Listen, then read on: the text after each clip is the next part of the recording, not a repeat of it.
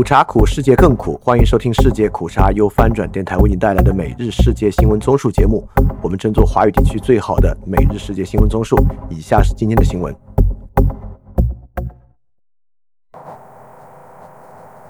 以下是今天六月十七日的新闻。首先是中国新闻，习近平会见盖茨。称中美关系基础在民间。美国最高外交官员布林肯访华前夕，中国国家主席习近平在北京会见微软联合创始人比尔·盖茨，并称盖茨是他今年在北京会见的第一位美国朋友。据中国官媒新华社报道，习近平星期五在会见访华的盖茨时也说：“中美关系的基础在民间，我们始终寄希望于美国人民，希望两国人民友好下去。”这是盖茨在冠病疫情后首次访问中国。翻评：中国民间已经深陷反美文化一段时间了。这种反美文化不是民间自发形成，而是众多官方媒体、外交部等官方机构媒体亲自下场塑造的。不管是微博还是 B 站，甚至小红书，提及美国已经有不可辩驳的纪律，必须将美国描述为邪恶的反派。中美关系的民间基础恐怕已经彻底瓦解。下一条新闻。盖茨向北京药物研发中心捐赠五千万美元。美国微软创始人比尔·盖茨访华次日，盖茨基金会承诺为位于北京的全球药物研发中心捐赠五千万美元。据《新京报》报道，比尔·盖茨星期四在全球药物研发中心发表演讲，指出要以创新之力应对全球挑战。比尔·盖茨在演讲中说：“虽然在过去四年，冠病疫情。”气候变化、饥荒等给全世界带来前所未有的健康与发展挑战，但他仍然保持乐观。世界在挽救儿童生命方面取得了令人惊叹的进展，科学技术也在解决难题方面展现了前所未有的潜力。例如，mRNA 疫苗技术使预防结核病和疟疾等疾病的疫苗成为可能。翻评：这里有一种很有意思的猜测，就是盖茨来中国真的只是。他关心的公益和技术领域的合作吗？还是背后有秘密的中美关系和外交交易？隐藏在盖茨背后的，是不是他所代表的巨大政商势力在美国官方政府之外与中国的合作和沟通？很多人也许都会有这样的猜测：这种非公开的非目政治信念是一种特殊的文化产物。下一条新闻：中央再提整治躺平和形式主义。中共星期四召开中央层面整治形式主义为基层减负专项工作机制会议，再次强调要纠治形式主义、官僚主义，着力整治躺平、官僚习气等行为。据新华社报道，上述会议提出，中共十九大以来，整治形式主义为基层减负作为中共的作风建设的重要内容，解决了一批突出问题，刹住了一些歪风邪气。中共二十大提出。要持续深化纠治四风，重点纠治形式主义、官僚主义。会议要求要将纠治和历届形式主义、官僚主义摆在更加突出的位置，持续推动党风政风社会风气向上向好，激励干部担当作为，着力整治躺平、官僚习气等行为，树立重实干、重实际、重担当的考核导向。翻评。为什么干部们躺平呢？原因很多，是我们之前提到过的建制失灵，也许是因为彼此矛盾的行政目标，也许是因为被彻底搅乱的行政激励体系，也许是政治正确压力和风险过大让人失能，也许是文山会海已经消耗了行政人员的工作时间和精力。但不管哪个，都不是靠整治躺平和形式主义可以解决的。相反，整治躺平和形式主义会反过来加速这个结果。下一条新闻：澳门继香港之后进行行政长官和立法会候选人限制，澳门也将修改行政长官选举法及立法会选举法，包括加强对参选人的资格审查，以全面贯彻落实爱国者治澳原则。澳门政府是在周四做出以上宣布，并表示由即日起就此进行公开咨询，为期四十五日。下一条新闻：人大立法工作召开会议。六月二十六至二十八日，全国人大常委会第三次会议将三审无障碍环境建设法、二审对外关系法、海洋环境保护法以及行政复议法修订初次审议《爱国主义教育法》《粮食安全保障法》，会期还将审议设立全国生态日，批准《万国邮政联盟组织法》第九附加议定书关于制止非法劫持航空器的公约的补充议定书的决定。新疆阿克苏卡尔顿监狱纪委书记孙春旺，二零二二年向人大提案制定《爱国主义法》，规定爱国是公民行使政治权利的前提条件。法工委其时回复说，正同中央有关部门牵头起草《爱国主义教育法》，并将研究吸收提案中的具体建议。翻评，这里面令人最疑惑和担忧的，当然就是《爱国主义教育法》。这会让不爱国的言论在法律上丧失言论自由，因此未来很多言论会被人威胁违法的爱国法，现在的行政处罚体系变为未来的实际违法。下一条新闻：进场拥抱梅西小虎被刑拘。十五日晚，阿根廷队与澳大利亚队的国际足球邀请赛在北京工人体育场举行，阿根廷队以二比零战胜澳大利亚队。比赛下半场时。一球迷从看台跳下，冲入球场拥抱梅西，并在球场中奔跑，后被工作人员带离。该球迷的举动导致比赛一度中断。十六日，北京朝阳公安分局表示，已对冲入球场的球迷李某某处以行政拘留，同时责令其十二个月内不得进入体育场馆观看同类比赛。然后是亚洲新闻。朝鲜航天器部分残骸被韩国打捞。朝鲜利用弹道导弹技术发射的航天运载器“千里马”一型的部分残骸，在坠入朝鲜半岛西部海域十五天后被韩军打捞出水。韩联社报道，韩国联合参谋本部星期五说，韩军于星期四晚八时五十分许成功打捞出朝鲜所谓航天运载器的部分残骸。国防科学研究所等专门机构将对残骸进行精密分析。韩军正在继续执行其他残骸搜寻任务。残骸长十五米，直径约二十五米，可能是千里马一型的二级舰体。圆筒形状的残骸表面印有天马的韩文字样，以及天马行空造型的标志。朝方宣称，在千里马一型上搭载的军事侦察卫星“万里镜一号”以及一级、三级舰体尚未被发现。翻屏，之前新闻不是说我们在打捞吗？怎么最后被韩国先行捞出了？下一条新闻：英国与台湾展开部长级沟通。路透社引述知情人士的话称，英国保安国务大臣汤姆·图根达特周三会见了来访的台湾数位发展部长唐凤。这次会晤打破了英国传统的外交政策，并有可能激怒中国政府。英国只跟北京有正式外交关系，但在台北设有事实上的大使馆。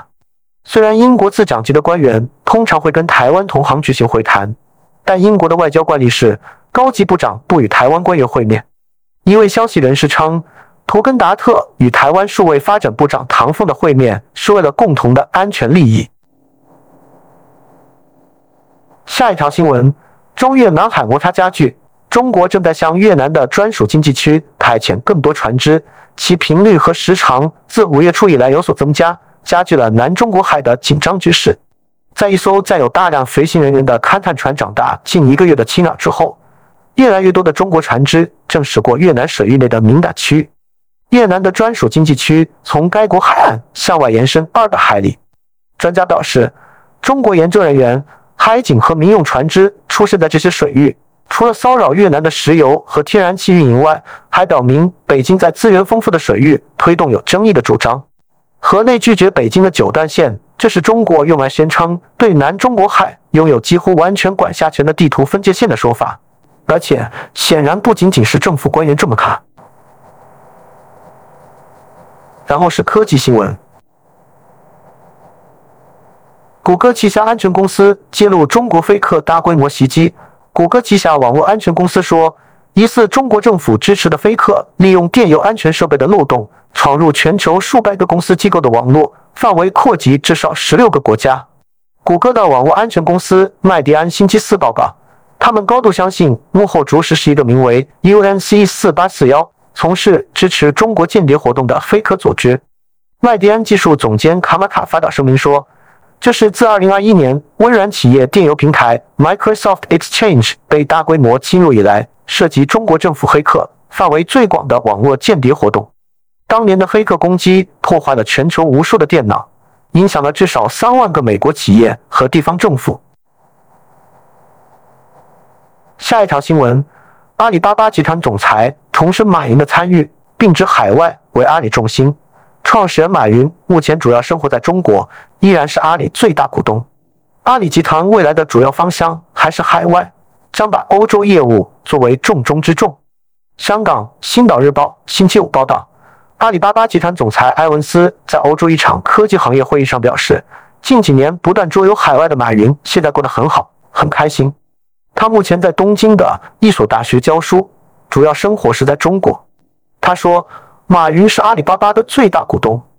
这是他的公司。他目前对公司的关心程度与他创立时一样。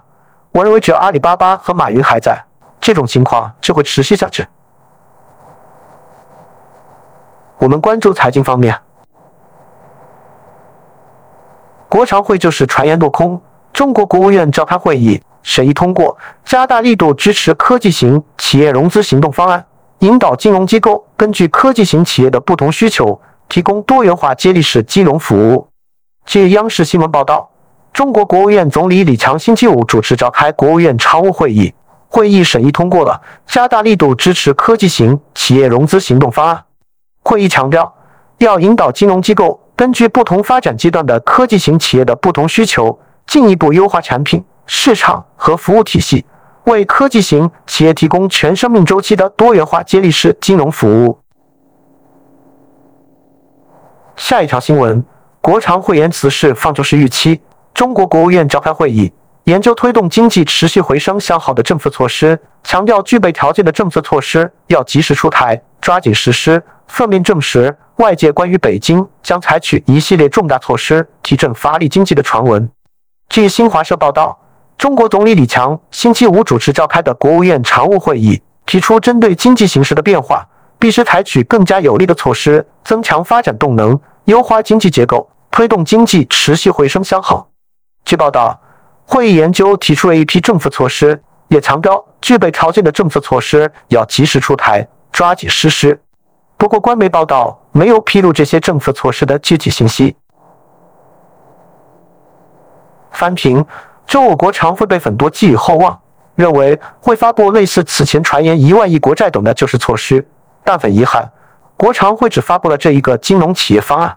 其他实际方案还没有任何的细节，这个一批政策措施会不会之后发布，值得关注。但我认为此前的各种传言可能性不大。下一条新闻：亚投行回应加拿大质疑，可以公开调查中国牵头的亚洲基础设施投资银行表示，将全力配合加拿大政府的要求，调查该行加级原高管对中共操控亚投行的指控。亚投行也会由法律总顾问领队展开内部的管理审查。亚投行星期五在官网上发表声明说：“我们欢迎这次审查，并将全力配合。”副行长兼秘书长、德国经济学家陆舒泽告诉彭博社：“亚投行没有什么可隐瞒的，欢迎加拿大政府展开调查，因为这意味着透明度。”亚投行声明说：“审查将根据银行的治理框架和政策进行，包括银行人员行为准则、员工条例。”公共信息政策和个人数据隐私政策。亚投行董事会与管理层已同意，管理层将向一组董事组成的小组汇报审查结果。下一条新闻：被制裁的美光将在西安加大投资。在中国当局的禁购令颁布近一个月后，美国内存芯片制造商美光星期五表示，将继续致力于在中国市场运营，并宣布将在西安工厂投资四十三亿元人民币。Micron 美光科技公众号星期五发文称，美光计划在未来几年对其位于西安的封装测试工厂投资逾四十三亿元人民币。文章还说，美光已决定收购历成半导体有限公司的封装设备，还计划在美光西安工厂加建新厂房，并引进全新且高性能的封装和测试设备，以期更好地满足中国客户的需求。翻屏，这是美光在西安一个既有的合资厂房，所以可能是美光在制裁情况下中国团队的一种公关举措吧。然后是俄乌战争，普京将在最近出访土耳其。俄罗斯克里姆林宫说，俄罗斯总统普京不久后将访问土耳其，进行俄乌战争爆发后对北约国家的首次出访。路透社报道，克宫外交政策顾问乌沙科夫星期五说，俄方受到土耳其总统埃尔多安的邀请，两国领导人一致同意，普京在不久的将来会访问土耳其，但双方还未讨论具体的访问日期。埃尔多安在五月的大选中成功连任总统，开启了又一个五年任期。俄乌战争爆发以来，他一直周旋于交战双方之间，与莫斯科和基辅保持强有力的关系。下一条新闻：南非总统率非洲和兵使团访问乌克兰之后将赴俄罗斯。南非总统拉马福萨携非洲领导人和兵使团星期五抵达乌克兰首都基辅，当天传出爆炸声。综合路透社和法新社报道，由南非、埃及、塞内加尔、科莫罗等非洲国家首脑和高级官员组成的非洲领导人和平使团飞抵基辅之际，基辅至少发生两起爆炸，当局拉响防空警报。基辅市长克里奇科星期五在社媒平台发文称，基辅中部地区发生一起爆炸事件，导弹正向基辅飞来。翻评。这个使团是一个比较亲俄的使团，包括南非、赞比亚、塞内加尔等。乌克兰也不认为他们可以实际调停，但希望使团可以斡旋，令俄罗斯释放一些犯人。下一条新闻：普京证实俄罗斯已经在白俄罗斯部署了战术核武器。他提醒西方不可能在战略上打败俄罗斯。他说，第一批核弹头被运到了白俄罗斯领土，但这只是第一批。第一部分，但是我们将在夏天之前或者年底之前完成这项工作。普京星期五在俄罗斯的圣彼得堡经济论坛发表了讲话，他强调，在目前，他不认为俄罗斯有必要动用核武器。这位俄罗斯领导人说，他向白俄罗斯部署战术核武器的举动，意在警告向乌克兰提供武器和知识的西方，这些较短程的核武器有可能用于战场。最后是世界其他新闻：泄露俄乌战争大量情报的国民警卫队士兵被起诉。美国联邦大陪审团以六项罪名起诉在网上泄露美国最高军事情报记录的空军国民警卫队士兵科谢拉。路透社报道，美国司法部星期四发表声明说，马萨诸塞州北戴顿市的特谢拉被控恶意保留和传输与国防有关的机密信息。司法部说。每项未经授权保留和传输国防信息的罪名，最高可判处十年监禁，最高三年监督释放，以及最高罚款二十五万美元。